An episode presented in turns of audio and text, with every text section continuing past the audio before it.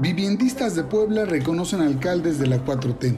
Cuando comenzaron los numerosos gobiernos de la 4T tras ganar las elecciones en 2018, los empresarios veían con reservas cómo sería el comportamiento de estas autoridades, dada la postura antagónica del presidente Andrés Manuel López Obrador hacia la iniciativa privada.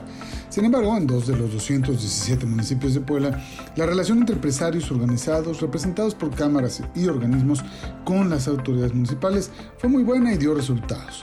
Ejemplo de ellos son Huejotzingo y Coronango, cuyos alcaldes, Angélica Alvarado y Antonio Teutli, respectivamente, fueron reconocidos este viernes por la Cámara Nacional de Vivienda, la Canadevi, por su buen desempeño. Tres atributos reconocieron los empresarios en los alcaldes. Honestidad en sus gobiernos, o sea que, pues que no pedían el diezmo, pues, agilidad en los procesos y trámites y voluntad para concretar los proyectos. En una comida íntima celebrada en el Centro Mexicano Libanés, los integrantes del Comité Directivo de Canadevi y el delegado del Infonavit Tony Curi reconocieron a los alcaldes que están a poco más de un mes de concluir sus administraciones. Por su parte, Angélica Alvarado, alcaldesa de Huejotzingo, agradeció a los empresarios que siempre tuvieron proyectos pujantes para el bienestar de los habitantes de este municipio.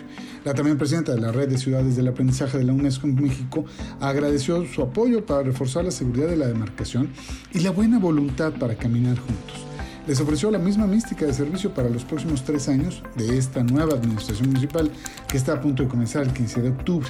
En tanto, Toño Teutli informó que debido a la honestidad en la administración que concluye, su recaudación se cuadruplicó gracias al cumplimiento de obligaciones de los empresarios como los viviendistas y pudieron desarrollar programas de piso digno sin costo al erario. Los anfitriones, además de ofrecer platillos libaneses, incluyeron los últimos chiles de nogada de la temporada.